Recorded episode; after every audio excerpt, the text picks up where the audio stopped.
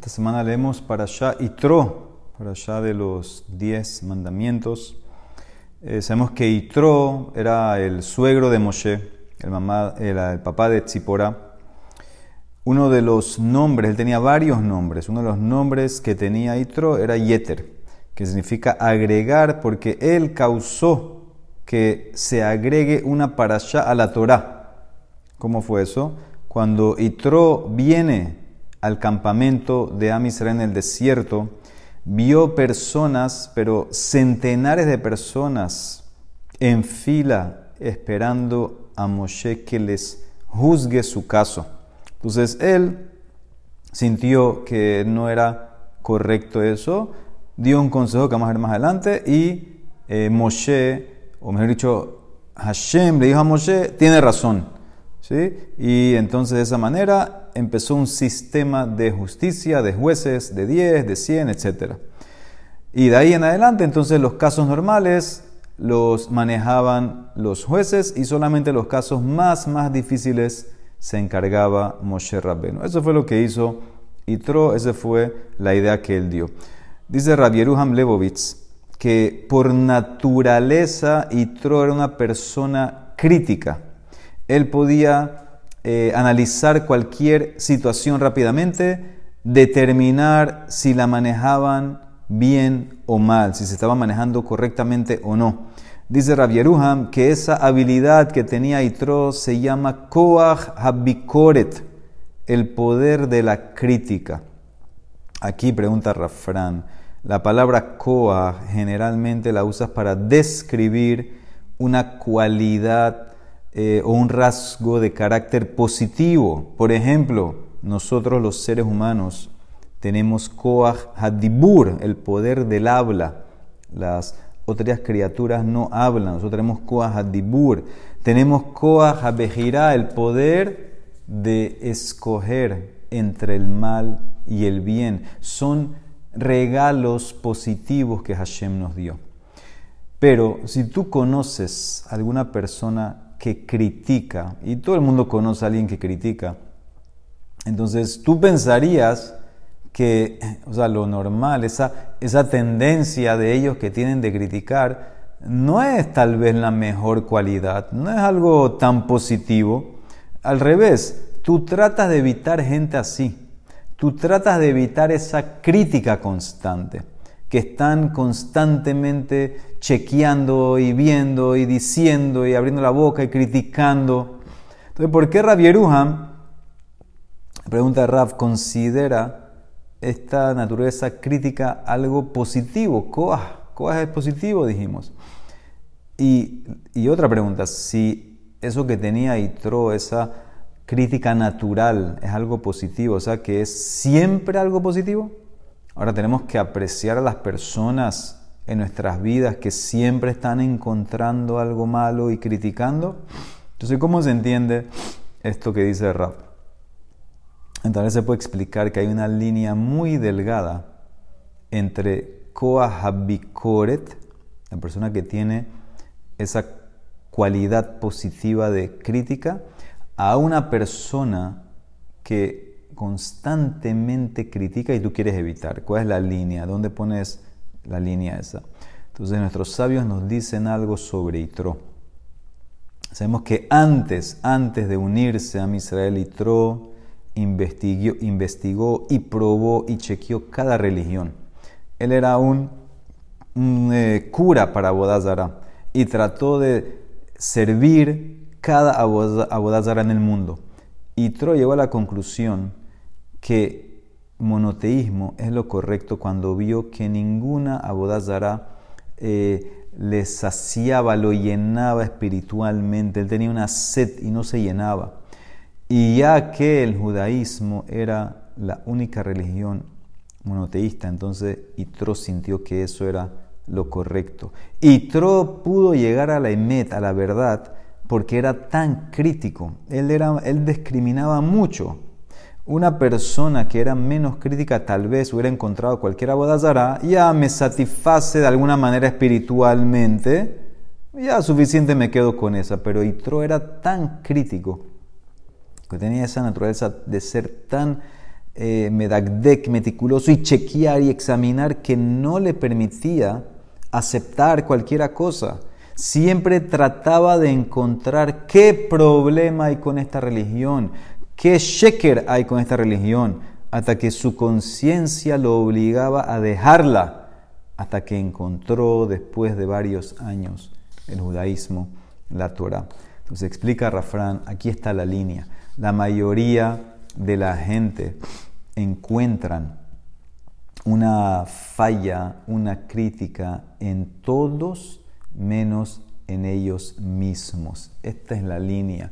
La mayoría de la gente no aguantan que a ellos los critiquen, pero están dispuestos, están listos a examinar las acciones de todo el resto de las personas bajo un microscopio. Ellos pasan por la vida pensando, mis padres me criaron mal, eh, mi pareja no me aprecia, mis hijos no me tratan con el respeto que yo merezco, mi jefe no se da cuenta qué tan importante yo soy para el negocio, eh, mis compañeros no me valoran, en la sinagoga no me dan aliot, etc. Nunca piensan, y yo soy tan perfecto. Esas personas no tienen coas a bicoret. Ellos, como dice Rafrán, están barminan malditos con una autoestima muy baja. Y esa naturaleza crítica es un defecto, no es un poder. Pero una persona que él primero dirige su mirada crítica hacia él mismo y él pasa unos años mejorándose hasta que encuentra al verdadero Dios para servir y solo después empieza a ver a los otros, esa persona tiene Koah Bikoret. Y esa forma de autocrítica fue lo que llevó a Itro a tomar esas medidas positivas, fue lo que lo llevó a, crear un sistema de justicia nuevo para Israel. Y eso explica Rabbi Yeruham, Koah Bikoret te lleva a mejorar, pero solamente si lo usas primero en ti.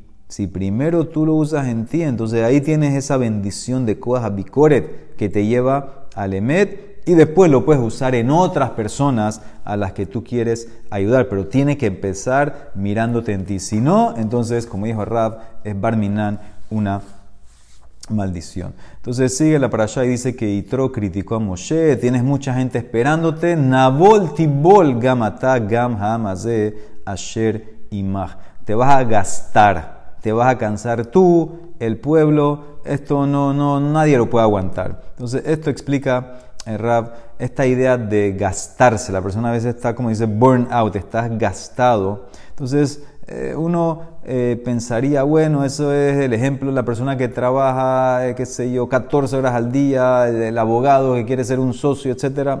Ok, pero aquí explica algo más profundo. Y Tro tenía miedo que Moshe Rabbenu, no iba a aguantar. Si tú tratas de mantener ese itinerario tuyo juzgando a todo el mundo, te vas a gastar. Eso lo puedes aguantar uno o dos años, pero después te vas a gastar. Pero si la Torah nos dice que esa era la preocupación que tenía Itro sobre Moshe, y Hashem aceptó aparentemente, entonces tenemos que entender dónde está el punto aquí, cuál es la profundidad. Entonces tal vez, tal vez se puede... Eh, explicar o preguntar, mejor dicho, dónde uno pone la línea entre dar a otros, ya sea comunidad, amigos, etcétera, familia, o eh, poner o atender mis necesidades. Entonces, la Torah te lo dijo, Nabol Tibol, si tú sientes que tus acciones no se van a mantener, si sientes que todo lo que estás haciendo te está gastando, entonces eh, toma una, una pausa, porque al colapsar, no le estás haciendo un favor a nadie. Tienes que tener, la persona tiene que conocerse al mismo y saber hasta dónde yo puedo aguantar. Si tú ves que estás aguantando ese tren de vida tuyo y está andando bien, entonces bien, belleza, Baruch Hashem. Pero si ya estás sintiendo que te estás reventando, como se dice, entonces tienes que pensar y tomar un consejo. Cuenta en el Hazonish. Una persona llegó en el Hazonish a preguntarle algo. Pero la pregunta era sobre algo que tal vez no iba a pasar. Él quería saber cómo, y si me pasa tal y tal, ¿qué toca hacer? Hazonish le contestó, cuando te pase, ok, vienes y me preguntas. Entonces el hombre le, siguió insistiendo al Hazon y le dice, bueno, y, si teóricamente me pasaría tal y tal, ¿qué debería hacer? Hazon Ish como que se molestó y le dice, ¿tú crees que yo cuando doy un consejo, una respuesta sale así de, de la boca para afuera? Cuando alguien viene a pedirme un consejo, entonces yo pienso, analizo bien, bien, muy, muy bien antes de contestar.